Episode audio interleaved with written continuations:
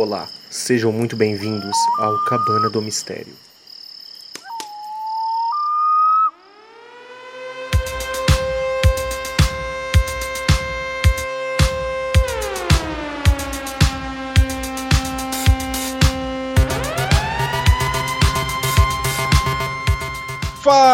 Fala, cabanes! Sejam bem-vindos a mais um Mistrana do Cabério. E essa aqui vai pro Paulinho. Paulinho, 15 quilos. Alguém sabe por que Paulinho, 15 quilos?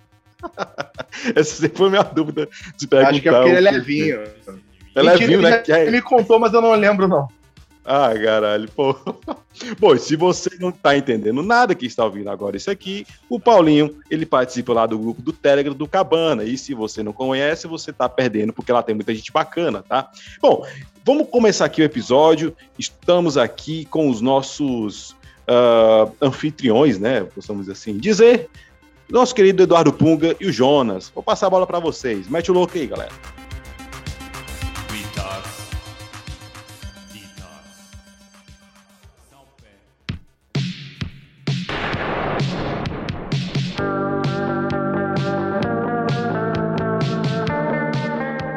O que para vocês? Sejam todos bem-vindos novamente ao Cabana do Mistério Podcast, né? O podcast mais misterioso das galáxias, né? Dos das florestas ocultas aí, dos povos escondidos, dos outros reinos, dos outros mundos paralelos. Ó, só quem escutou o episódio anterior vai lembrar disso, né, Paulinho? Seu sem vergonha. Olha, foi é. pra lá o Paulinho. O Paulinho fez o ritual e foi, hein? Deu certo, hein? É, o Paulinho até encontrou um outro podcast, né, aleatório, falando sobre mistérios da humanidade, né? É, sobre... Falando sobre seres da Terra e coisas não misteriosas, né? Esse Paulinho é... Paulinho é foda, cara. Eu tô falando que eu vou ter que dar uma limpa naquele grupo do Telegram. Brincadeira, pessoal. Nem que limpa aqui. Salve, Paulinho. Salve. Paulinho é gente boa. Boa, Paulinho. Porra, Paulinho é gente. O, Paulinho... o, único, o único negócio do Paulinho é que tu não consegue falar muito com ele de noite, que ele tem 17 filhos. É. E aí, como todo mundo dorme junto, aí ele não pode falar à noite, entendeu? Senão ele acorda 17 crianças ao mesmo tempo. Aí Esse ah, é o problema. Não dispensa não, o negócio aqui é afiado. Não, é. Então, pessoal, sejam todos bem-vindos a mais um Cabana do Mistério. Hoje nós vamos trazer um tema bem interessante, mas e será que é real ou será que não é real? Hum, nós vamos descobrir isso, entendeu? Nós vamos descobrir dessa forma. Mas o que nós vamos descobrir agora é quem está do lado de lá também, conversando com a gente, lá do Rio de Janeiro. Fala aí, quem é você, cidadão?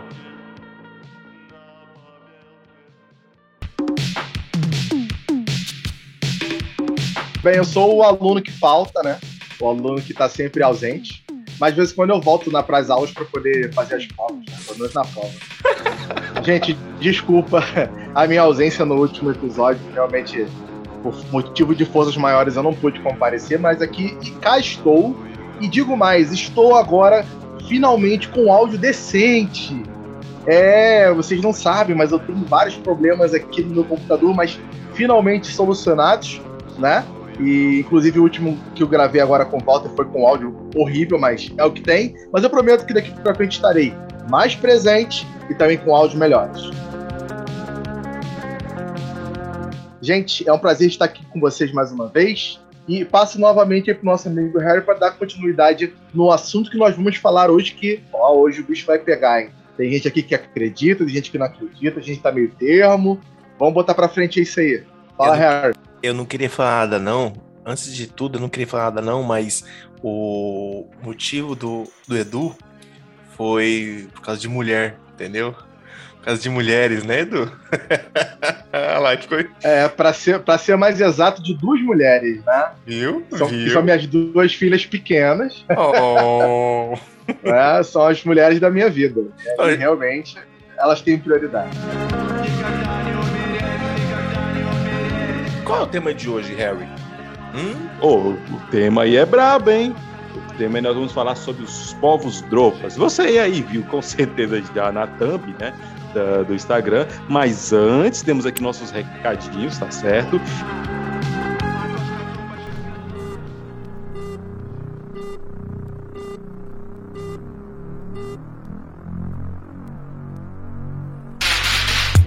Mas, pessoal, se vocês ainda não conhecem o Instagram do, do, do, podcast Cabana do Mistério, sigam lá, tá certo? Tá um, muito bom, a gente sempre tá postando coisa bacana lá, tá certo? Entra no grupo do Telegram, que eu já, já, né, já deixei mexendo lá no anúncio também no começo do episódio. E também segue a página do Chapéu Voador, tá? Então, se você ainda não né, conhece muito bem o Chapéu Voador, a gente falou isso no episódio passado, é um grupo de podcasts que a gente tá né, unindo forças né, e, trabalhando aí, e trabalhando aí todos juntos, né? A princípio, temos aí o Cabana, temos o Prags com o Edu, que também o Edu agora tá lá no YouTube, né, Edu? Manda um papo aí lá pros caras do YouTube.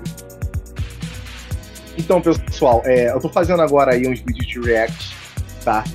Pra quem não sabe o que é um react, eu acho difícil a gente não saber, mas a gente bota um vídeo lá e a gente vai dando as nossas pitaco, nessas conversas, né? Gente ri, a gente conversa e também dá um background ali interessante, os conhecimentos para o público que é mais leigo entender o que está acontecendo, né? E se divertir ao mesmo tempo.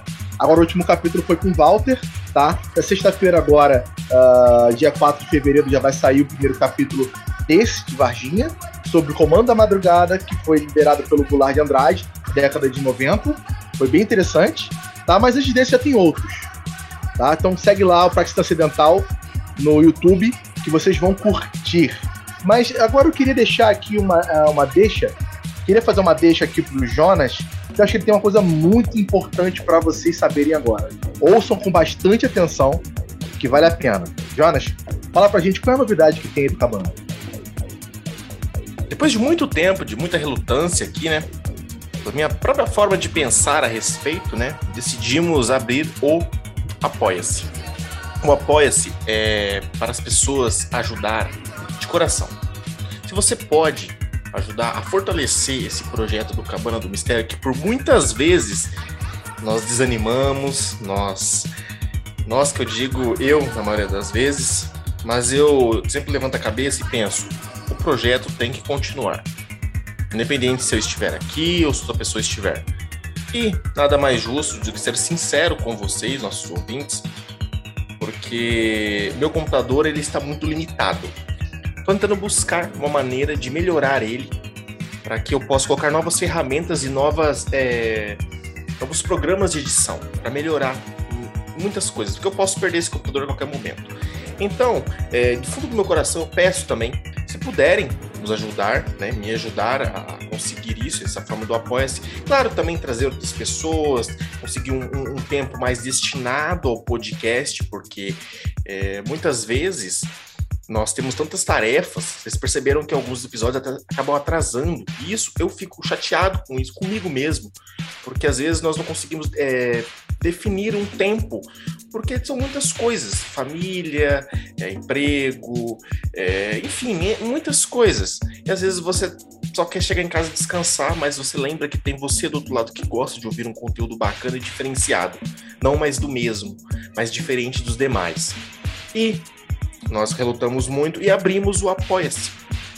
Nós abrimos o Apoia-se com o intuito de rolar essa ajuda, não somente para mim, mas também para que novos equipamentos sejam adquiridos aqui para o podcast, para ficar uma coisa bacana e uma qualidade que você escuta e fala assim: os cara é bom mesmo, hein? Os piazinho é bom mesmo, hein? Mas é isso aí, pessoal. Se você quiser ajudar a gente com a quantia aí, é, por hora estamos só no Apoia-se, mas se alguém tiver interesse de de Pix, alguma coisa, qualquer valor, a gente pode estar passando alguma coisa, né? Mas vai estar o endereço aqui na descrição do, do episódio, é o Apoia-se Cabana do Mistério podcast lá no Apoia-se. Procura lá, Cabana do Mistério, e você vai ver a nossa campanha, a nossa humilde campanha lá para arrecadar fundos aqui pro Cabana, para não deixar esse projeto morrer. Eu não quero que ele morra, não é verdade? Mas nós precisamos de investimento também. Se você puder ajudar de coração, será bem-vindo e nós seremos imensamente gratos.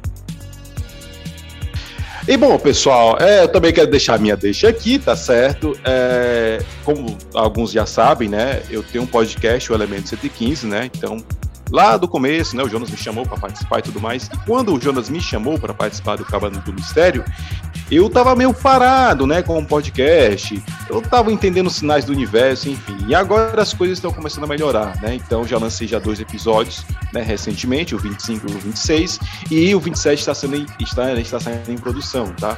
Então só quero convidar vocês que ainda não conhecem o podcast Elemento 115, tá? Vão lá, se vocês gostarem, seguem lá a página do Instagram também, tá? Que eu garanto para vocês eu vou estar fazendo aí o meu máximo para poder estar sempre agora mantendo regularmente os episódios, beleza? Então, Jonas, começa aí. Chega de papo, vamos começar logo com o que interessa, que é o caso dos discos duplos. Aliás, o povo. A gente pode chamar de povo ou disco?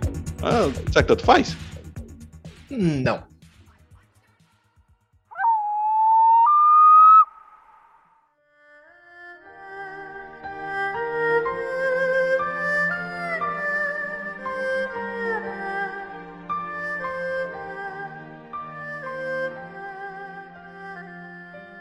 É, lá eles falam que é.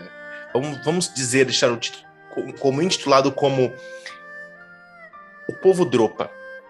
Para aqueles que gostam das teorias dos antigos astronautas, né, nosso querido Von Däniken e tantos outros pesquisadores, já deve ter se deparado com essa teoria, essa história dos povos Dropa. Mas o que seriam os povos Dropa, Jonas? Então, antes de começar falando dos povos Dropa, nós precisaríamos falar da, de um local muito isolado, conhecido no planeta Terra como as montanhas de Bayan Karaula, que realmente é uma das áreas mais isoladas do nosso, nosso incrível planetinha, né? Só para vocês terem uma noção, essa cidade, que é a mais próxima, é a cidade de Lhasa, no Tibete. E vocês sabem onde fica o Tibete, né? Não estamos falando aqui de, de, O Homem das Neves, não. Eu sei que você já imaginou aquele Homem das Neves do Chapolin, eu sei, eu sei. Fala a verdade. A de Homem das Naves? Exatamente. A referência é boa, hein? É boa, né, cara? Chapolin é vida. Mas assim, Saudade. como eu disse, pessoal, esse local é um local muito isolado. E lá, atualmente, é, tem várias tribos distintas que moram naquela região, né, ao redor ali. Que, se, que são autodenominados dropas, ou dropas, né? Ou Zopa, e os povos que também se chamam Han. Esses povos, é, segundo alguns historiadores, algumas histórias aí, eles dizem que eles não se encaixam em nenhuma categoria racial estabelecida por antropólogos. Ou seja, eles são povos bem diferentes dos demais da região, por serem de uma estatura muito pequena. Esses seriam os povos Dropa ou os Han também daquela região ali, né, de Bayan Karaula. O que seriam os povos Dropa, os Hans e os famosos discos de pedra que foram encontrados ali naquela região? O fato é que foi feita uma descoberta nessa região, né, há, há muito tempo atrás. Uma descoberta assim que chocou muitas pessoas na época, segundo para aqueles, né, que acreditam nessa teoria. Como se encontrou esses povos essa teoria? A pergunta que nós fazemos às vezes, pessoal, é como que foi descoberto essa incrível descoberta desses povos, dessa relação com talvez esses seres que vieram? Vamos aos fatos então, pessoal. Em 1938, o professor de arqueologia da Universidade de Pequim, Chiputei. Não façam, não, não façam piadinhas com o nome. Eu ia falar. Ai, a quinta a série. Quinta série bateu cara, forte, viu? Aqui na garganta e voltou, viu? É foda, cara. Vocês são uns monstros. Os caras também não ajudam, né? Não ajuda, né, velho? Chiputei. Pô, hum. chiputei, velho. Caralho, mano. Mas então, pessoal, ó, para ser assim mais específico para vocês, mais simplório, para vocês entenderem de uma forma mais simples, também porque vocês podem pesquisar sobre esse, esse assunto na internet, mas como eu vou trazer de uma forma mais leve aqui para vocês, vamos resumir que o nosso pequeno Chiputei, nosso professor de arqueologia da Universidade de Pequim, ele conduzia alguns de seus estudantes ali numa expedição essa região de Barancaraúla, né, numas grutas que tinha ali próximo ali. Tentaram encontrar alguma coisa, né, descobrir alguma coisa ali arqueológica. Foi então ah, só para falar para vocês que essa montanha, essa, as montanhas de Baiancaraúla, ela fica, ela fica na fronteira, tá? Da China e o Tibete, tá bom? Lembre-se disso. Foi então que, conforme eles foram entrando nessas cavernas, nessas grutas, eles foram encontrando outras grutas, um sistema completo de túneis artificiais e pequenas dispensas, assim, né? ali dentro da, daquela caverna.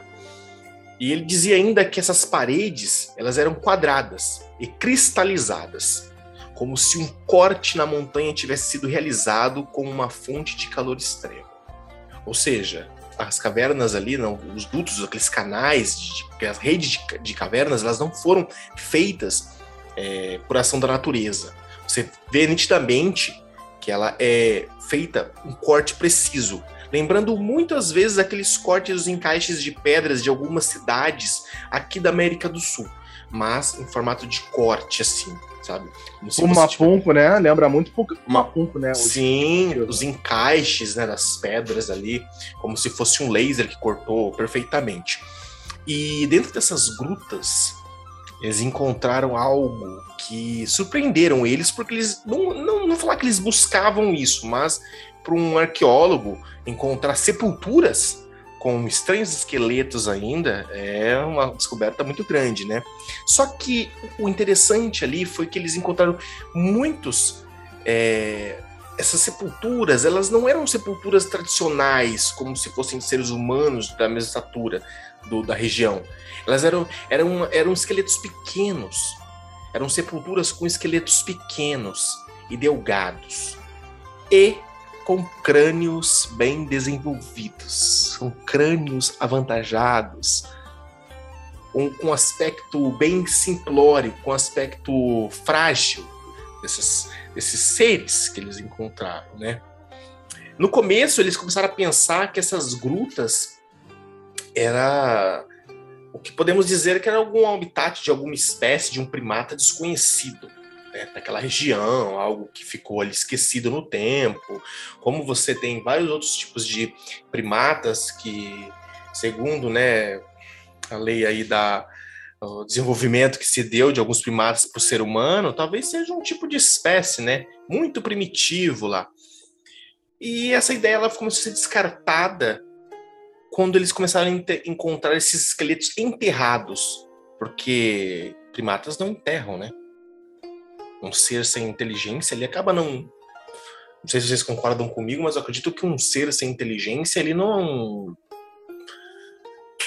Uma inteligência mais desenvolvida não consegue fazer um ritual para fazer uma caverna, enterrar, para que fique ele, que dure, para que perdurem né, os seus descendentes.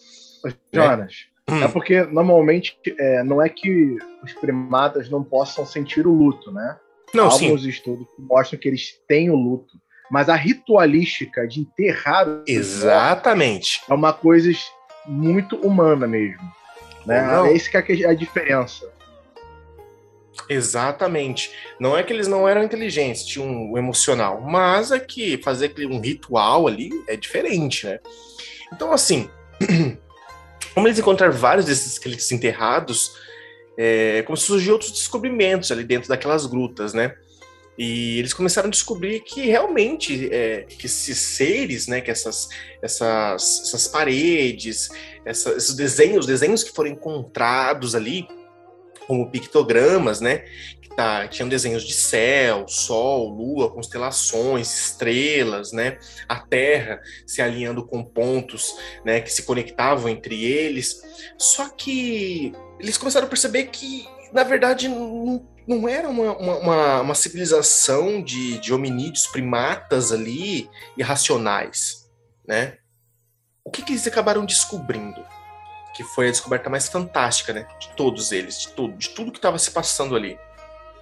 Que entre alguns locais ali, de um canto ou outro, de uma tumba ou outro, em algumas pequenas, é, pequenas cavernas, né? Pequenos adegas, né? Pequenas, pequenas saletas foram encontrados alguns discos semi-enterrados. Esses discos eram discos de pedra. que obviamente eles não foram feitos por nenhum tipo de animal ou algum acaso da natureza. Eles perceberam que era um disco feito por uma mão, por uma criatura inteligente, por algo inteligente. Eles contam que esses discos eles teriam 22,7 centímetros de diâmetro e 2 centímetros de grossura. Contam também que tinha um buraco no centro, lembrando muito um disco de vinil. Para quem é mais velho vai gostar de, do, do, do, de lembrar de um disco de vinil. Vocês lembram de disco de vinil, meninos? Ah, cara, com certeza, mano. Eu, eu, lembro que quando era mais moleque, meu pai tinha uma, uma assim, não, não era vitrola exatamente, era um aqueles microsystemzão preto assim da, da, da Filco, com 300 milhões de negócios lá, e em cima tinha exatamente bagulho para poder rodar um disco de vinil. Muito da hora. Lá em casa tinha uma vitrola, cara. Eu cheguei a usar. Cheguei a usar lá, botava lá e às vezes a agulha pulava do, do, do vinil. E eu tinha o vinil da Xuxa. Nossa, acho até vergonha de falar isso. Vinil da Xuxa, Caralho. vinil do, da Mara Maravilha. Nossa. Nossa, entregando a ah, idade. mas é outra época, né, cara? Isso aí era outra época infantil. Mas então, pessoal, lembranças, lembranças da infância aí, né? É, na minha infância eu gostava muito de assistir os Trapalhões, cara. Quando passava na Globo, sabe? Aí passava a Angélica, passava Xuxa, filmes. Cara, eu adorava. Chegava em casa, assistia os, os Gremlins, assistia. Cara, eu sou bem dessa geração, sabe? Porra, chegar em casa ou faltar na escola para você poder assistir na sessão da tarde os Gremlins ou assistir He-Man aquele, sabe, ou não, ou se não aquele Simbal Marujo que passava na Globo. Cara, essas coisas aí são maravilhosas, sabe? Aí começa a falar da velhice, né? Falar das, de vitrola e fudeu. Mas o, o interessante é que esse caso aqui do, dos povos, dos discos Dropa aqui, né? Dos discos aqui encontrados, é que esses discos eles tinham esse círculo, esse, esse, esse eles tinham, né? Esse, esse buraco no centro, lembrando muito um vinil. E desse buraco, né, desse, desse buraco no centro, perfeitamente circular, de 2 centímetros de diâmetro, que existia ali naquele disco, e daquele mesmo lugar ali surgiu um suco fino em espiral. Havia caracteres escritos é, de fora a fora desse disco, né? E fazendo com que esse disco ele fosse datado, segundo alguns experimentos de, de, carbono, do tipo que eles fizeram ali, os exames, ali, os testes, de 10 mil a 12 mil anos. Ou seja, muito mais antigo do que as grandes pirâmides do Egito. Algumas, alguns locais, né, algumas fontes falam que foram encontrados 71, 72, né, em algumas fontes que nós vimos aqui, mas lá fora, em outros blogs, outras informações, outros lugares de informação, é mais de 700 e poucos, é quase 780 discos, 700 e acho que é 772, não é, Punga? Não, não. É 700 na, quebrado, é. É, eu, eu é, na verdade tem algumas fontes que falam que é 720 e havia outras que falam 716, ou sabe exatamente com precisão quantos são. Mas é nessa faixa de 700, não passa disso não. Vamos se dizer que eram 720 aí, quatro foi chutado aí por alguns pesquisadores. É, é. se fosse brasileiro, sobrava três. Quebrado né? no meio do caminho. Não, com certeza, se fosse brasileiro, é. sobrava nenhum, velho. Não é não? Mas então, e encontrar todos esses pratos, esses discos com desenhos diferentes, com coisas diferenciadas né, com esses, esses, desenhos, cada vez mais eles encontravam essas escritas, essas escrituras é, né, nesses formatos, né, desses discos, de, praticamente uns discos de vinil ali, né? Só precisava encontrar a, a vitrola que tocasse, né? É, esses... E assim, é bizarro, é bizarro que ele, ele tinha, né, é, um dos pesquisadores, agora não sei se é o, se é o Putei, né, que, que foi lá e, e, e fez a pesquisa, mas ele usava tipo aqueles tipo monóculo, é? não, monóculo não, que é tipo umas lupinhas, né? E para poder tentar ler essas escrituras né, que estavam dentro do, do, do, desses discos, né? Ou em alguns discos, não sei exatamente, mas teve esse processo também. Ah, na maioria deles, né? Eram escrituras, eram, eram gravuras, uma forma de linguagem é, minúscula, gravado muito minúsculo. minúsculo. Então, assim, é, nem todos. E, e, depois que eles acabam pesquisando, né, quando chegar nessa parte mais para frente aqui do, do podcast, né, do, do, assunto, é que um pouco mais para frente você descobre que eles conseguem trazer algumas traduções ali, uma coisa muito pouca em relação, coisa de 1% do 2% do que eles adquiriram, eles conseguem fazer algumas traduções traduções devido a algumas linguagens de um, de um povo aqui, de uma história aqui, de, outra, de uma lenda aqui, outra lenda aqui. Então, assim, é, muita coisa não foi conseguida é, ser é, transcrevida, feita a tradução, né? Então, assim, você vai ver que. Porque é muito pequeno e muitas foram ruídas pelo tempo. Então tava muito decodificada, sabe? Tava muito. Eram muitos códigos ali, muita, muitas lacunas que não tinham como ser preenchidas pelo, pela ação do tempo, né? As inter, inter, interpéries também, né? Mesmo você dentro de uma caverna, né? Existe ali o tempo, a corrosão pelo tempo, né? Como eu já disse, né, discos eles foram etiquetados, né? É, junto com todos esses achados dessa expedição, e eles foram guardados na Universidade de Pequim desde o dia do, quando descobriram esse, esse, esse incrível achado. Né? Foi então que no decorrer de 24 anos outros pesquisadores eles estavam tentando decifrar né, esses códigos e tudo mais, essas inscrições nesses discos, mas eles não conseguiram, é, de alguma forma, conseguir algum êxito. Foi então que o, o, professor Tyson, um dos que em 1962 ele começou a se interessar né, por essa essa, essa classificação desses discos, né? Entender o que, que, era aquilo. Ele começou a se empenhar cada vez mais a decifrar o significado deles, né? Desses discos, né? Como eu disse aqui. E ele e seus, seus colegas, né? O pessoal que estava ali trabalhando junto, eles começaram a fazer pequenas descobertas. Como eu já disse antes, né? Nesses sulcos espirais, não eram simples desenhos, né? Ele disse que não eram simples desenhos, esses sulcos, né? esses pequenos, é... como disse, né? Eram escritas, né? É, não eram desenhos que simplesmente eram só desenhos, eram escritas. Né? E aqui fala, né? Várias fontes falam que era como se fosse uma, uma, linguagem muito antiga. Você vê que fazia sentido repetições de, de imagens, de, de, escrituras, né?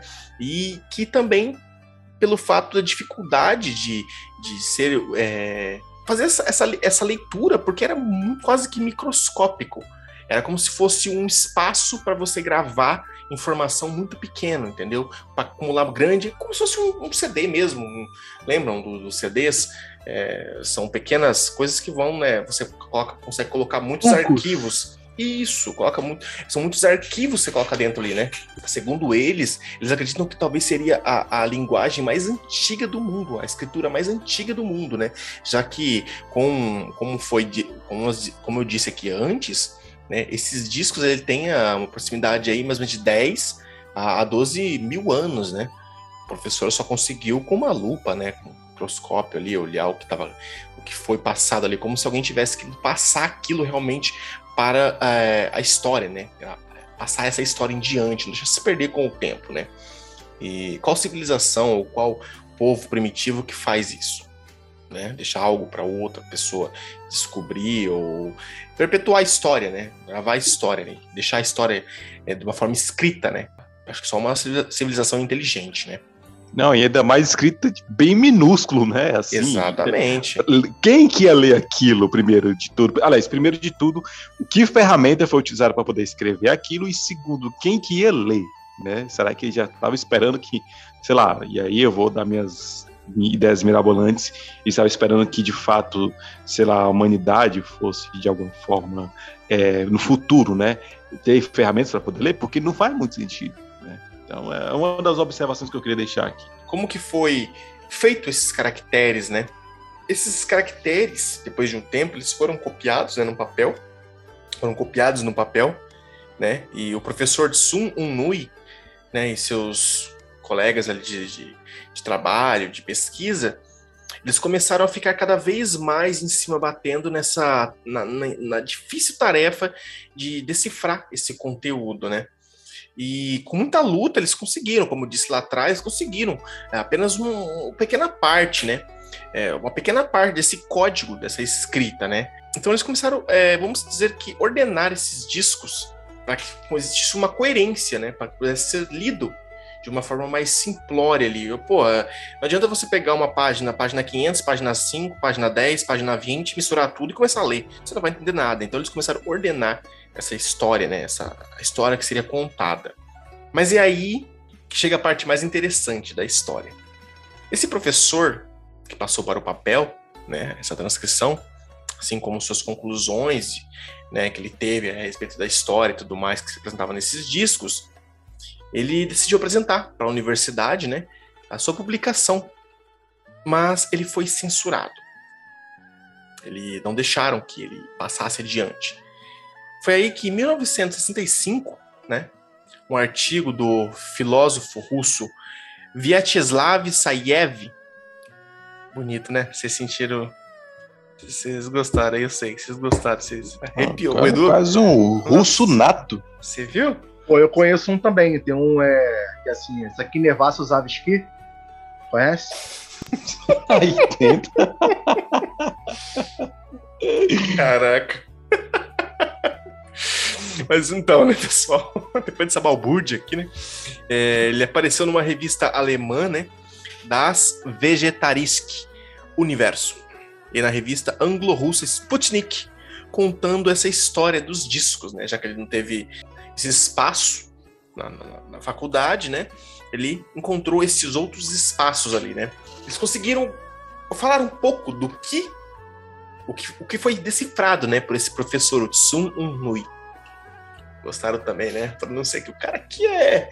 É. Essa é. Um poliglota, meu filho. Poliglota, cara. Rapaz estudado, bem Rapaz, estudado. Eu sou um. Eu sou um transante das línguas ocultas, cara. Olha que coisa linda, né, velho? Nossa senhora, arrepiou. O Edu arrepiou. Tô sentindo.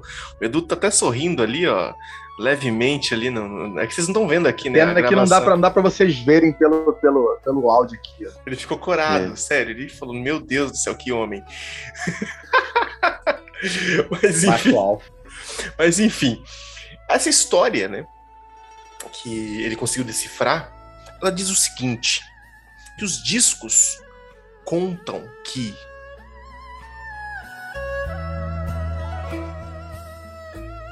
praticamente de uma máquina de viagem intergaláctica, uma nave espacial.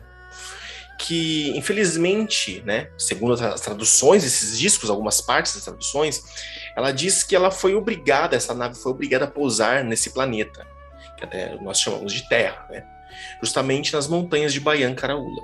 Esses tripulantes, né, segundo os textos, segundo as traduções, eles dizem que os tripulantes interplanetários eram os povos Drupa, ou os Drupa. Na língua chinesa, né, no dialeto lá mandarim, se pronuncia Jopa. Jopa, que bonitinho, Jopa. Gostaram, né?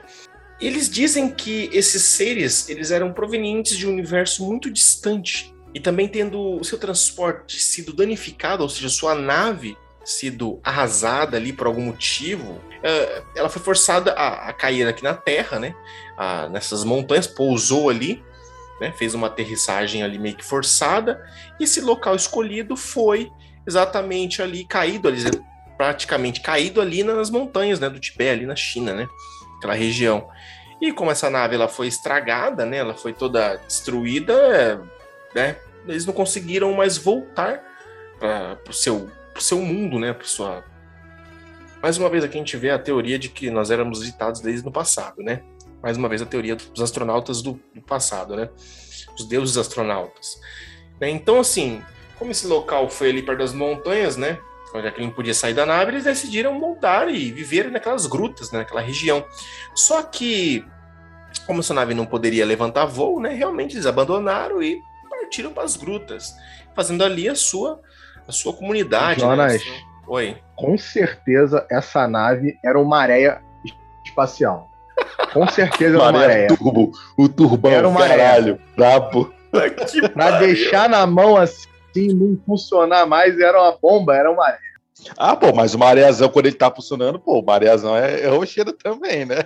Agora só quando funciona, né? Porra, maré não é carro, maré é maldição. Quando a é pessoa te dá um maré, ela te odeia. Ela te odeia, é verdade, ela não te ama. Pô, meu irmão, não é presente se dá pra pessoa, é melhor tu dar uma doença venérea do que dar uma maré. Pesado pra caralho. Pesado pra caralho. Mas então, pessoal, aí o que acontece? como eles teriam que ficar nesse planeta, né? E tentar sobreviver nesse planeta, pô, parece um jogo de RPG isso daqui, né? É, eles também não conseguiam, né, se comunicar mais com o planeta de origem deles, né? Ou seja, eles estavam praticamente abandonados nesse planeta, né? O planeta Terra. E segundo, né, as, as traduções, depois que os Dropa resolveram se refugiar nas montanhas, né, já que haviam, né, homens, homens nós dizemos aqui para os para os povos humanos, né, mas é, vamos colocar macho, fêmea e algumas crianças, né? Que existiam entre eles ali, vivendo nessas grutas, essas galerias de cavernas, né? Eles começaram a fazer algumas inscrições nas paredes, fizeram esses discos de pedra contando o ocorrido através da tecnologia retirada dessas naves, né? Essa espaçonave, não sei se foi só uma espaçonave ou outras, né? Mas aqui praticamente pode ser só uma, né? E que suas intenções eram pacíficas, né? Eles até tentaram esse contato com os habitantes do planeta, mas eles não foram tão compreendidos assim, pois ali naquela região ali existiam outros povos que viviam nas grutas, nas montanhas ali também, que eram os povos Han. Então eles tiveram no começo um certo tipo de atrito entre eles, entendeu? E esses seres, eles tinham, né, esses seres que vieram das estrelas, vamos dizer assim, eles tinham uma aparência diferente das dos demais, né? E não sabiam se comunicar. E os humanos que viviam ali naquela, naquela região, né, os Han, depois de muita violência e tudo mais assim, eles acabam vendo eles como os demônios, né, como coisas antigas. Né? Então eles se amavam de lanças e caçavam e matavam a maioria deles, né? Ou seja, eles foram dizimando, coitados, esses próprios seres, né, que vieram, caíram aqui por acaso, né?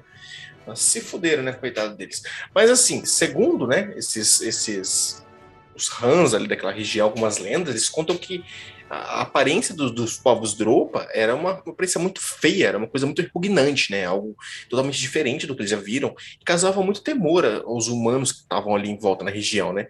Mas eles nunca viram esses tipos de seres, né?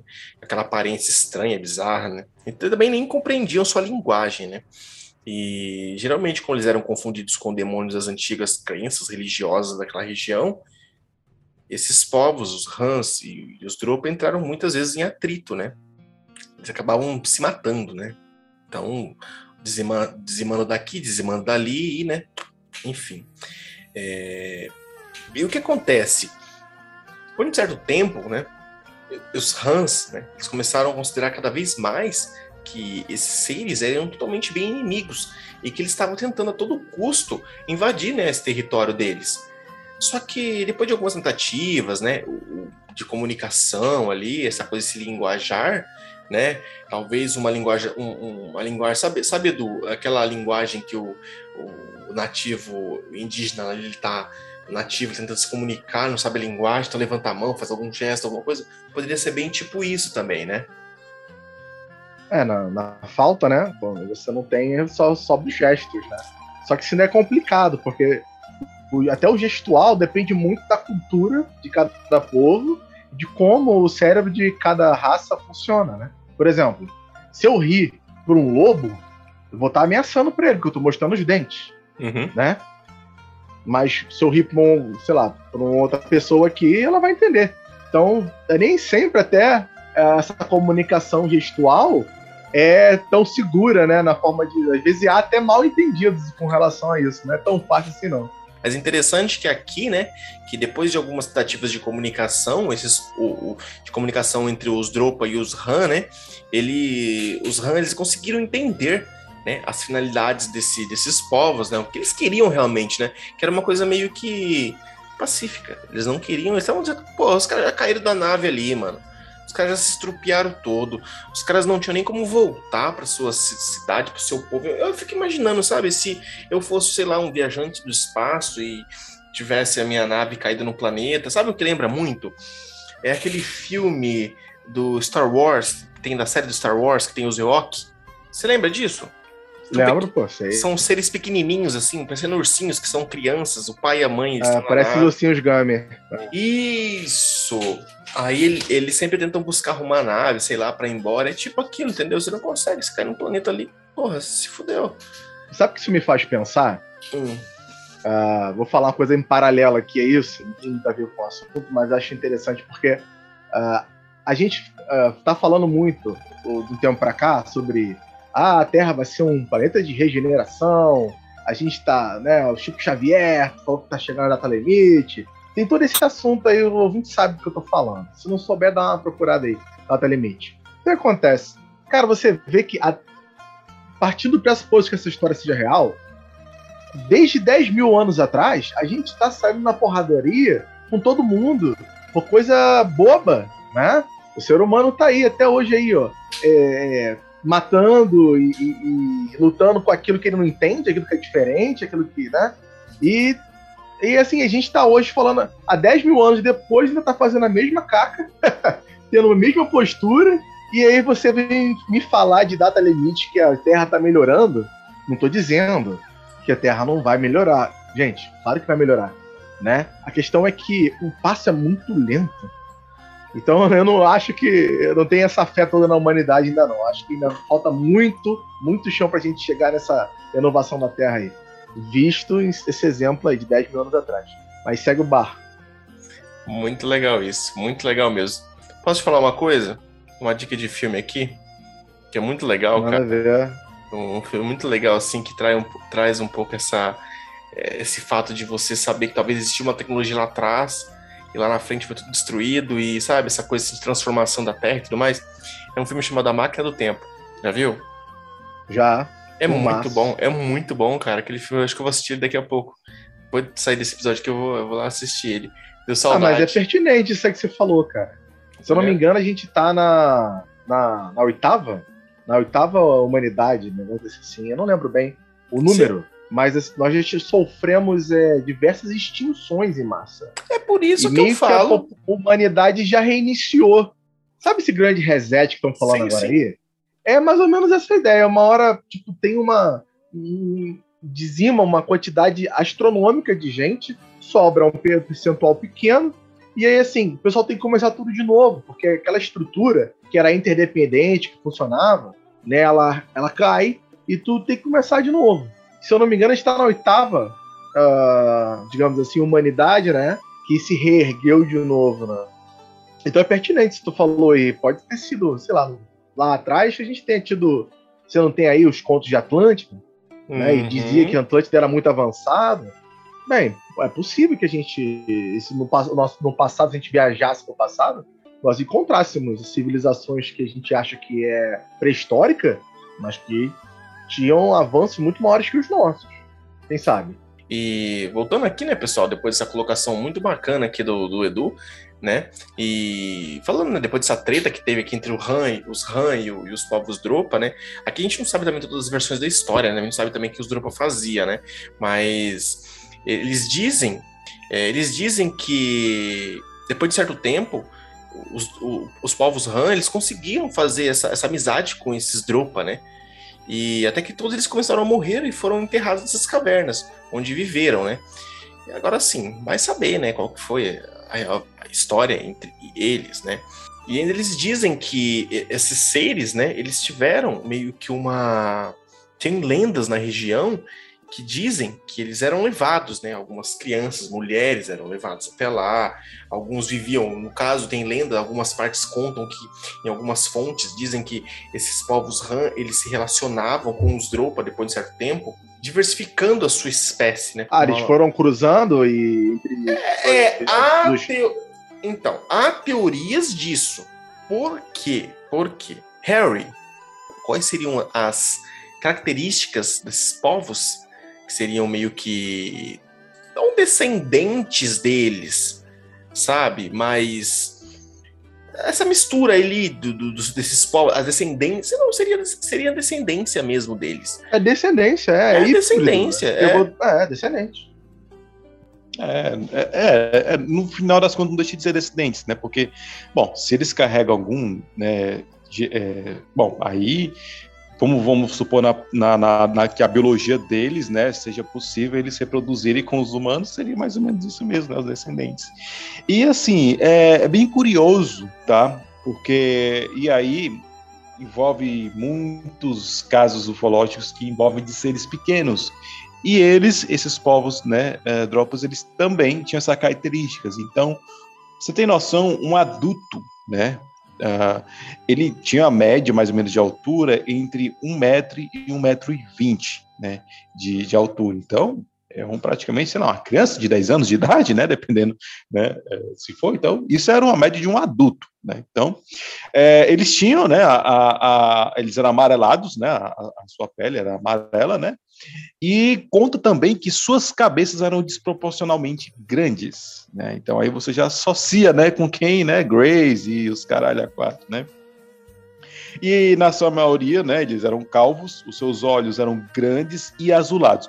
Agora é o seguinte, quando ele fala grandes e azulados, ele deixa especificado de que, bom, aí eu acho que é uma visão minha depois que eu, que eu li o texto aqui, que ele fala que não tinham aspectos orientais, né? Então, olhos grandes ou são olhos grandes, né, que são é, olhos é, gente, mais aqui do gente do Oriente, né? Nossos olhos, ou, ou são grandes por conta que são grandes mesmo, né? Né? Mas eu, eu, pelo que eu entendi, que são, não, não são olhos orientais, né? Então, não são olhos pequenininhos, né? E bom, então eles têm traços que são praticamente caucasianos, né? E os corpos são sum, sumamente né, delgados e delicados. E a média, olha só, a média de um peso de um adulto era aproximadamente de 50 quilos. Cara, isso é, um, sei lá, um garoto de 10 anos, é, 10 não, 13 anos, franzino, provavelmente, pesa, sei lá, 50 quilos.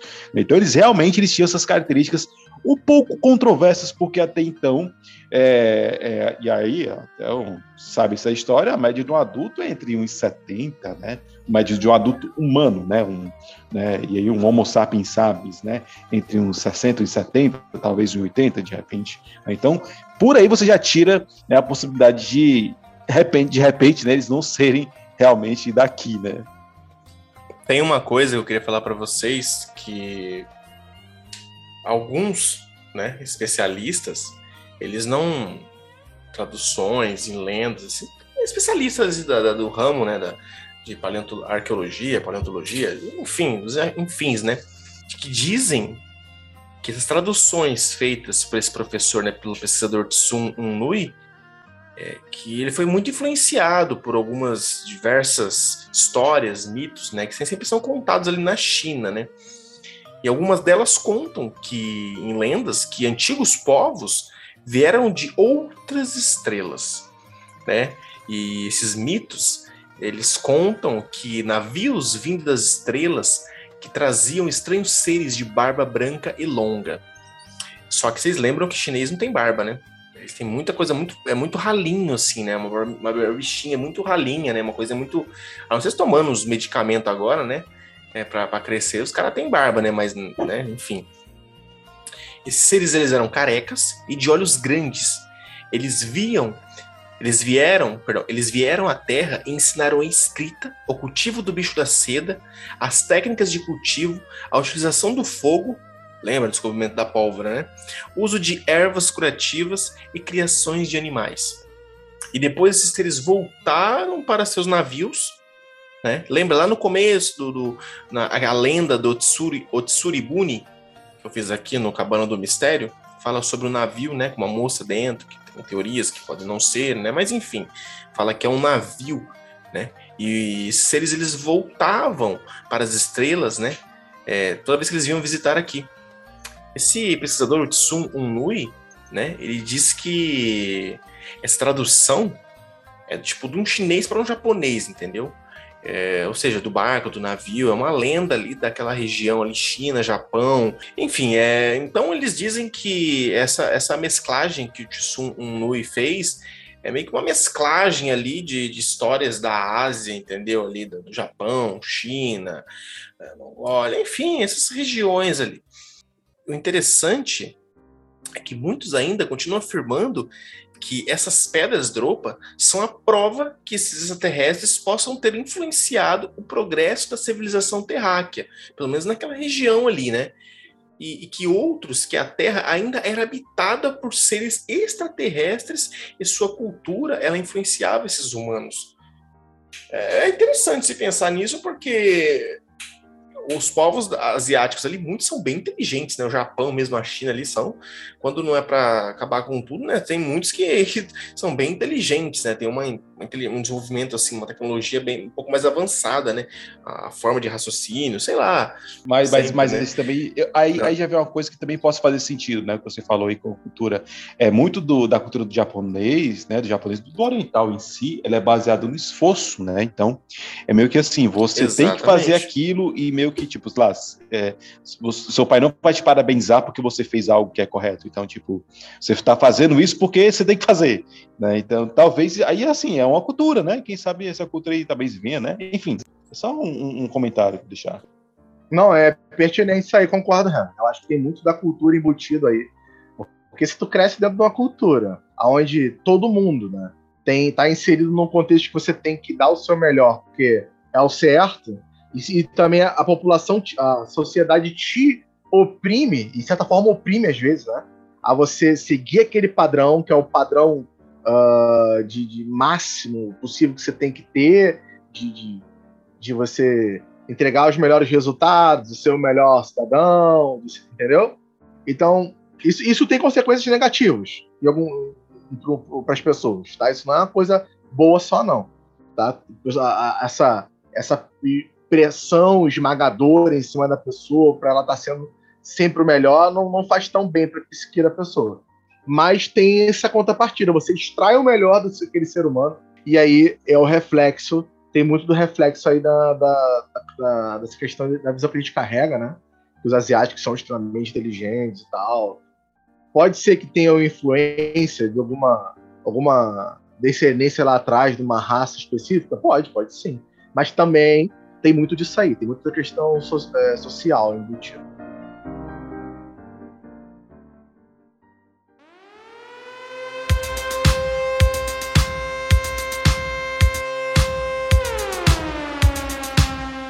Pessoal, então assim, é muito bem colocado o que os meninos falaram, né? O Edu e que o Harry falou, e realmente pode ser que eles sejam, sim, influenciados, uma, uma cultura que foi influenciada, né? É, através desses, desses povos, esses, esses visitantes, né, que acabaram ficando aqui, assim como há vários outros visitantes em outros continentes que também não puderam retornar. Tem outras culturas que também têm essa mesmo tipo de história, esse tipo mesmo de é, enlace final, que eles não conseguem voltar e tiveram que se adaptar ali ajudando a conviver em sociedade com esses seres. Talvez isso explicaria algumas é, civilizações que tiveram contato com esses seres lá atrás, né? Mas é, isso daí a gente vai ver ainda. Mas, o, o Edu, para vocês, assim, eu, no caso dos discos Dropa, eu, eu não sei se eu posso dizer que eu acredito ou não. Eu acredito muito na teoria do, dos antigos astronautas, né? Mas, na opinião de vocês, que vocês acham disso tudo? O que, que vocês acreditam dessa possibilidade? Olha, eu quero deixar essa parte pro Punga, porque, bom, o Punga tem uma opinião muito forte, né? Eu penso que ele tá caladinho, tá falando nada. Vou passar a bola pra ele, quero nem conversa. Ele, ele tá recarregando, né? Ele tá recarregando a munição, ele tá recarregando o tanque. Vai disparar, quer Não. ver? Olha, antes de mais nada, ouvinte, entenda. É, eu sou um, eu sou um believer, de certa forma, mas eu procuro ser um cara centrado. Então, eu tento entrar nos dois mundos, né? Nem lá nem cá. E aí, eu já conhecia a história dos Dropas, eu já, né, eu já tinha lido aqui e acolá, mas para gravar esse episódio eu tive que adentrar um pouco mais, né? Então, fui procurar fontes, não só aqui no Brasil, mas fontes fora. Então, eu li alguns artigos, etc. E aí eu achei algumas controvérsias que me fizeram questionar a questão dos, dos dropas, né? E a primeira muitas, coisa. E tem muitas controvérsias. Tem. Infelizmente. É, mas vocês vão ver que é, a coisa é, é, é, nebulosa, tá?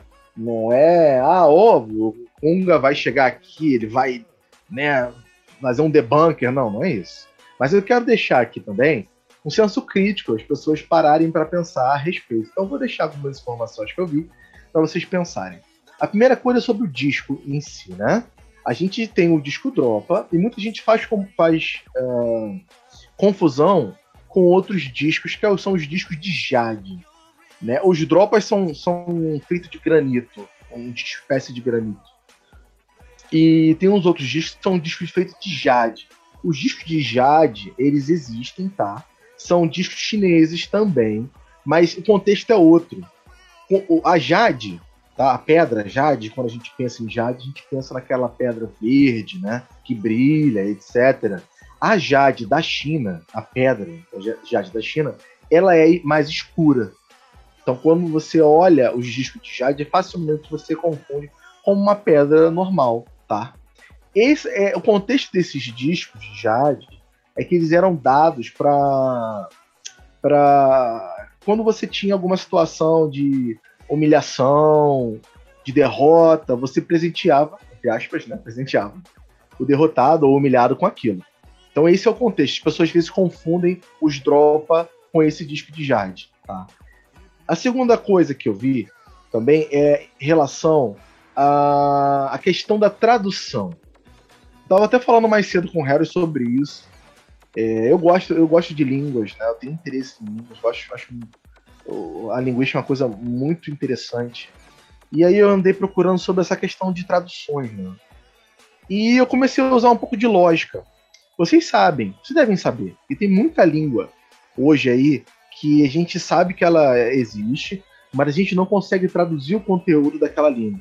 São civilizações aí do passado que a gente sabe que existiu, você tem lá artefatos, tem livros, né, nem livros, mas uh, escritas cuneiformes, datadas em pedra, mas você não consegue ler, não há uma tradução. Por que, que não há uma tradução? Porque para você traduzir alguma coisa, primeiro, você tem que ter alguma coisa comparativa. Vamos lá. Vocês já devem ter ouvido falar da Pedra de Roseta. A Pedra de Roseta ela foi achada ali em 1799, tá? E aí depois, próximo aí de 1800 anos quebrados, eu não vou saber exatamente, mas se não me engano 1820, alguma coisa assim, lá um francês pegou essa pedra que ele não sabia que existia, ele deu de cara com essa pedra. E aí ele foi traduzir a pedra. Naquela época a gente não sabia ler os hieróglifos do é, egípcios, tá? A gente não sabia o que aquelas escritas que estavam na parede significavam. Só que essa pedra fez toda uma diferença para a tradução, porque ela estava com um texto exatamente igual em três línguas diferentes. Então você tinha lá uma, uma em, em hieróglifo, né, na grafia egípcia, você tinha em grego antigo e a outra língua que era o demótico a gente sabia o grego antigo. Eu não lembro bem se o Demóstenes também sabia, mas só de saber o grego antigo, a gente, a gente já podia ver já as correspondências. Então, já que era o mesmo texto em três, em três idiomas diferentes, você podia saber, por exemplo, que essa palavra primeira aqui, né, é o correspondente dessa palavra aqui em grego. E aí você vai sabendo quais são as vogais, você vai fazendo. Então, o cara que estuda linguística, ele vai conseguir depurar e saber e vai aprender o alfabeto daquela língua morta. Foi assim que a gente aprendeu o hieróglifo. A questão aqui é essa. A gente está falando de uma língua, não só uma língua antiga, 10 mil anos atrás, mas que não se tem uma correspondência, tipo como se fosse uma pedra de roseta para fazer a tradução. E o pior de tudo, o agravante disso tudo, não é isso. É que está falando de uma suposta. É, é, de uma suposta raça que vem de outro planeta. A Constituição biológica, e não só biológica, a constituição cerebral, como as sinapses funcionam, como a linguagem é feita e criada dentro de um cérebro diferente do nosso, né, é muito pertinente nesse contexto. Porque a gente não precisa muito longe. O chinês, ele tem uma forma de escrita totalmente diferente. Ele usa ideogramas. É um símbolo, digamos assim, aonde ele carrega certos, uh, certos uh, significados né? Por exemplo, a palavra pato, né? Ela pode ter, digamos assim, dois significados só. O pato, animal, ou você pode estar falando pejorativamente de uma pessoa. Ah, você é pato, você perdeu para mim, você é um pato, você, sabe? E pronto, ela, ela, ela é uma, digamos assim, uma, uma linguagem é, digital. Ela é 1 e 0, né? A nossa língua. E a do chinês, ela já é mais analógica aquele ideograma, dependendo do contexto, ele pode ter várias interpretações. Ele está falando de raça humana. Imagina quando está falando de uma raça extraterrestre, né? Como a, for a, forma de se expressar, a forma de ver o mundo, a forma de entender uma linguagem é muito diferente. Então, assim, esses, esses dois, duas coisas que pesam muito. Quando alguém fala assim, ah, não, porque fizeram traduções, eu acho, acho inviável. Acho inviável. Outra coisa que eu também percebi é que eles se bate muito na questão do descritivo desse povo. E que o povo era um povo menor, um pouco mais baixo, um povo com uma constituição amarela. Bem, onde eu li, né? Com esse, claro, se for a descrição que o Jonas deu, aí não, realmente. Né, com olhos avantajados, claros, carecas, né? É, são, é, são pesando 50, 50 quilos, com uma estatura muito pequena na criança de 10, 10 anos, aí realmente não. Aí realmente foge muito do que se esperava do povo local no Tibete. Mas das ossadas que eu dei uma olhada, que foi atribuído, aonde eu li, tá? Eu não sou dono da verdade, não. Da fonte que eu li, falava que aquelas ossadas que foram encontradas nessas cavernas, que se associaram ao povo Dropa, que até tem um outro nome que falavam que era Dropaga, né? Esse povo Dropa, ele era um povo que não não era muito diferente do que se esperava de um tibetano daquela época, né? Pelo menos no que era no que eu li. E, é, é, é, e essa questão também que o Jonas falou mais cedo, ele falou sobre a questão da revista vegetariana, né? Que eu não lembro o nome, mas era uma revista vegana. É, que foi justamente para mim foi o calcanhar de Aquiles assim para essa questão do livro Dropa, que lá no início da década de, no, de, de 1900, aliás, desculpa, lá no início de 1900, você teve um texto que saiu de chinês, que foi para alemão, e do alemão foi para russo, né? Que foi para essa revista aí vegana, tá? Ele sofreu três, né? Três traduções aí, veio pulando aí de, de língua em língua. E quando caiu, caiu também nessa revista. Essa revista era é uma revista altamente tabloide. Para quem não sabe o que é tabloide, são revistas de fofoca. Né? Para quem é da minha época aí que tem lá a casa dos 30 e poucos, você tinha a revista Contigo, né? Essas revistas aí que é fofoca. E o tabloide ele quer vender, ele quer vender, ele quer produzir coisa que não necessariamente precisa ser verdade ou pode ser uma meia verdade. E aí isso pesa muito quando você usa essa informação, né, para a informação que vem dessa revista. Né? As informações que a gente tem hoje em dia muito veio também dessa revista aí. E aí tabloide já pesa um pouco, né, na credibilidade do conteúdo. Agora, você me perguntar aqui, Ponga, então você está dizendo para mim que isso tudo que foi dito é mentira? Não. Pera lá. Entendam, gente. O universo é muito complexo. As coisas entre o preto e o branco, você tem cinza de tonalidades infinitas. E as coisas não são assim. Elas não são preto no branco. Então vamos aqui rever. Tem isso que eu disse, mas tem uma outra contrapartida. Né? Você tem discos que realmente existem, tá? E esses discos, eles foram feitos com pessoas altamente habilidosas e capacitadas e com um maquinário que não é condizente com o que se espera daquela época. Você furar um, um, um, um granito, né? Para quem já viu aí, tem uma pia de granito, já levou o granito para furar, para fazer, você vê a dificuldade que é furar uma peça de granito. E se você não conhece, vai no Google aí e procura. É muito difícil. E não só cortar o granito, mas você moldá-lo a um formato redondo, perfeito, e deixá-lo liso. Isso não é condizente do que se espera com um povo né, arcaico, digamos assim. Então você tem isso aí a favor da história dos Dropos. Claro, você tem toda uma outra história de outros povos que faziam descrições e citações sobre esse povo, e isso também pesa muito a favor né? As histórias, as lendas antigas, da, coisas escritas que foram deixadas de outros povos antigos falando dos dropas. Então eu realmente não sei, na minha opinião, eu acho que existem verdades, né? Mas eu não sei até onde o que é verdade e o que é mentira e aonde o que é meia verdade. A questão é que a história é interessantíssima, vale a pena se aprofundar, vale a pena você procurar, mas procure várias fontes. Não acredite só naquilo que é dito. Vamos procurar várias fontes. E o bom de procurar várias fontes, sabe o que quer? É? Não é só que você vai averiguar e chegar cada vez mais próximo de algo mais real ou menos ou menos mentiroso, mas é porque você vai se enriquecer com uma história que é altamente interessante de se ouvir e de se aprofundar. Então, isso aqui é a minha colocação dos dois.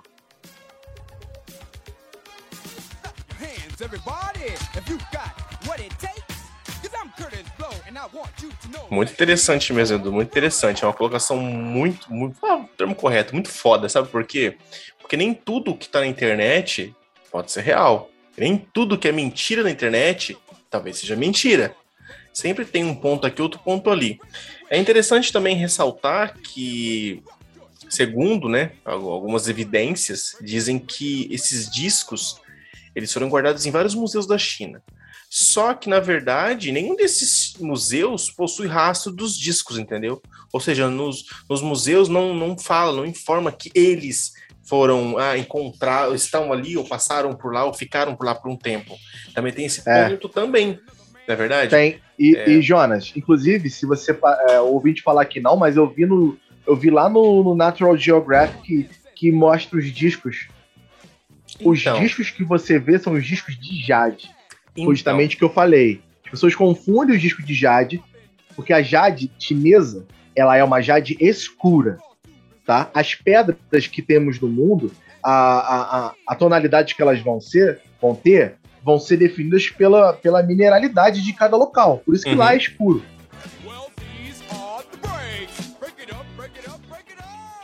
Então o pessoal confunde aí. É os, é os, é os de Jade que o pessoal vê na internet, tá? Eu não sei se essas fotos, inclusive, que aparecem ligando os discos dropas são verdadeiras. Podem é. ser. Não dizendo que os discos não existem, mas dizendo que algumas, algumas fotos não são dos dropas. Segundo alguns estudos que nós fizemos aqui, também fala que esses discos, né, que tudo que existe desses discos, dos, dos discos dropa, são várias fotos panorâmicas, né? É, em primeiro lugar, assim, esses discos fotografados não concordam com os discos de 30 centímetros. Tá entendendo? Ou seja, tem algumas lacunas ali que são bem complicadas ali, tipo, de serem. É, você falar que é real ou não é real, tá entendendo? Ele fala que não tem. É, é, não tem menção, menções a essas expedições feitas em Baiancaraú, em 38. Eles falam que não existem as referências, né, de Tsun Un Nui, né, Tsun Un Nui, que é o paleontólogo lá e tudo mais, professor lá? Não tem, não tem. Não cientista tem. não tem. Ele não Eu tem. procurei, não tem. Ele, então, eles dizem que ele é um chinês, aí, como é um chinês, sendo que só encontraram uma referência de uma tradução meio que em japonês, né?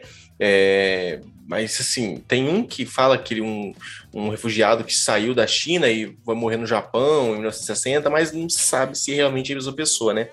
É, talvez eles dizem que também essa, toda essa descoberta foi encoberta pela, pela China, né? Pode ser que seja isso, mas também se diz oh, é falso. Isso aí, isso aí, mas isso aí é pertinente. Porque a China, ela é um país altamente fechado para tudo tudo que vem da China, e aí não estou falando de política, gente, estou falando que a China é assim. Ela é, sempre foi um país muito fechado. E você tem, ó, quer ver um exemplo? Não é só a China. Butão, né, que em inglês é Butã. Uhum. Butã era um país também fechado. Que tem um rei, Butã, tá? Não existe democracia lá não, mas o pessoal é felizão. Só que Butão era um país fechado também. Você consegue entrar em Butão, deve ter cerca de 10, 15 anos só. 20 no máximo que Butão tá aberto. Tem locais que são fechados, e a China era um deles. Então, informação vindo da China até hoje é difícil. Quer ver um exemplo? Você tem hoje, até hoje, não se sabe se as fotos que nós temos de pirâmides na China são reais.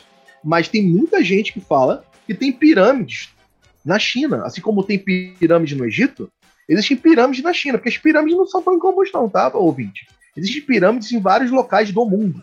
É que se fala muito das pirâmides da, da, do Egito. Então a China, ela tem essa questão de ser muito fechado, tá? Então tem isso aí a favor dos dropas com relação à China. O, o Jonas falou é pertinente. Exatamente. Aqui ainda fala, ainda, e pior que ainda fala, olha só, aqui não fala que, aqui diz assim, né, né, nas pesquisas que eu fiz aqui nas votações, que as autoridades chinesas durante a revolução cultural seria falsa, né? Essa coisa de é, que foi, foi encoberto, né? Que essa coisa do encobertamento pelas autoridades chinesas era falso durante a Revolução Cultural, mas indo da China é complicado, tá entendendo? E que em nenhum momento existiu uma academia de pré-história de Pequim, ou seja, a própria China fala que não existiu uma academia de pré-história de Pequim. É, então, assim, não dá para confiar nenhuma nem a outra versão, tá entendendo? Então, tipo, isso é só uma história. Mas, infelizmente, é o que nós temos. É uma história muito interessante, né? Não deixa de ser um, um assunto bem interessante, um assunto, um assunto bem pertinente. E você falando sobre pirâmides, todas, todos os lugares têm pirâmides, né? Acho incrível, né? Um dia a gente pode fazer um episódio sobre isso, né, o, Punga? Pirâmide da Amazônia. Hum.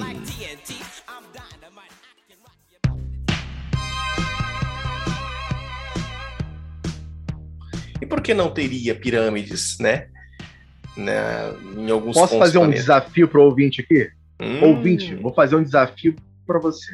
E vou fazer um desafio para você aqui, ouvinte. Se você chegou até aqui no canal e está ouvindo isso, e você quer ouvir um capítulo sobre pirâmide na floresta amazônica brasileira, porque a Amazônia também pega em outros países, tá? Se quiser ouvir da floresta amazônica, pirâmide, você vai agora lá no Instagram do Cabana e você vai ver lá o post desse episódio. E você vai escrever assim: Eu quero a pirâmide da Amazônia.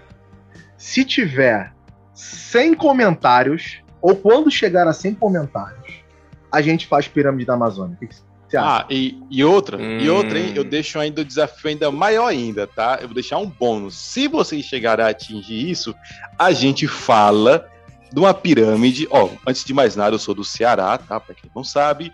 E tem uma cidade chamada Umirim. E sim, aqui tem uma pirâmide. Não, não é brincadeira. Deve, sei lá, medir uns 25 metros de altura, provavelmente. Então, eu vou até esse bônus. Vamos falar das pirâmides do Amazonas e eles vão meter essa da história de Umirim também. E aí? E ainda vou deixar uma coisa mais especial ainda. Se tudo isso chegar a nessa, nessa, nessa, nesse desafio chegar for estabelecido, a gente chegar nos, nos finalmente desse desafio, a gente vai tentar, tentar trazer alguém muito especial para falar sobre essas pirâmides da Amazônia, essas teorias, essas histórias, essas as fábulas, essas é, as pesquisas que envolvem essa pirâmide, essa, essa, essa suposta história da Amazônia. E aí? O desafio está lançado. Mas também tem que dar like, né? Só comentar não. Né? É, geralmente a pessoa. É por isso que a gente fala, né? O pessoal, nosso ouvinte é. Às vezes não, não é muito muito lá no Instagram, mas dá o play, compartilha, né? E eu acho que é isso, né, pessoal? Eu acho que é isso, né? O nosso episódio de hoje, né?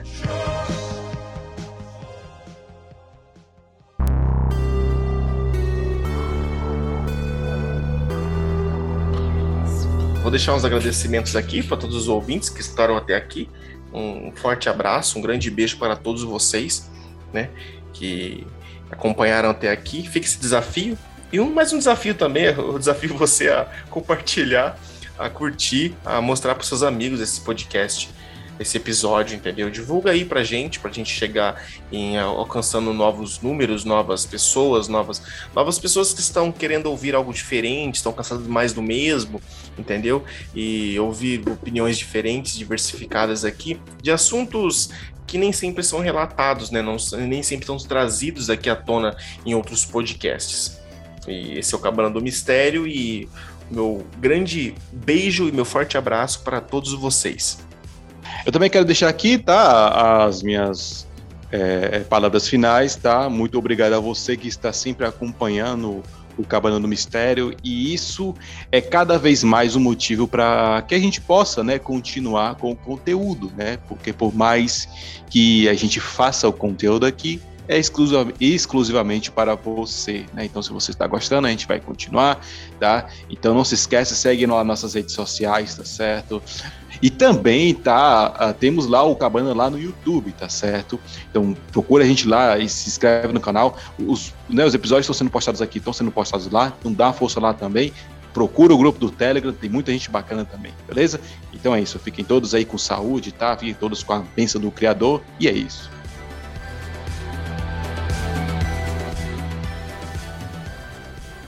Rapaziada, um abraço para vocês, obrigado pela tua audiência, obrigado por ter nos ouvido. O seu feedback é sempre muito importante para nós, é o nosso combustível para continuar aqui produzindo esse material. Então, se você tiver um tempinho, vai lá, dá um, dá um pulinho nas nossas, redes sociais, dá aquela curtida, compartilha nosso conteúdo. E queria deixar aqui rapidamente uma chamada para o próximo episódio que eu estou produzindo, que é lá no YouTube um vídeo de react sobre Varginha, 26 anos, do Comando da Madrugada. Então eu já falei isso lá antes, mas estou fazendo, fazendo um merchan aqui. Me segue lá para me ajudar a chegar aos 100 inscritos. Chegando aos 100 inscritos, batendo essa marca lá no meu YouTube, Praxis Transcendental. De novo, Praxis Transcendental. Eu vou fazer um vídeo especial para vocês, tá bom? Então é isso, gente. Um forte abraço a todos e até a próxima. Valeu! Valeu, pessoal!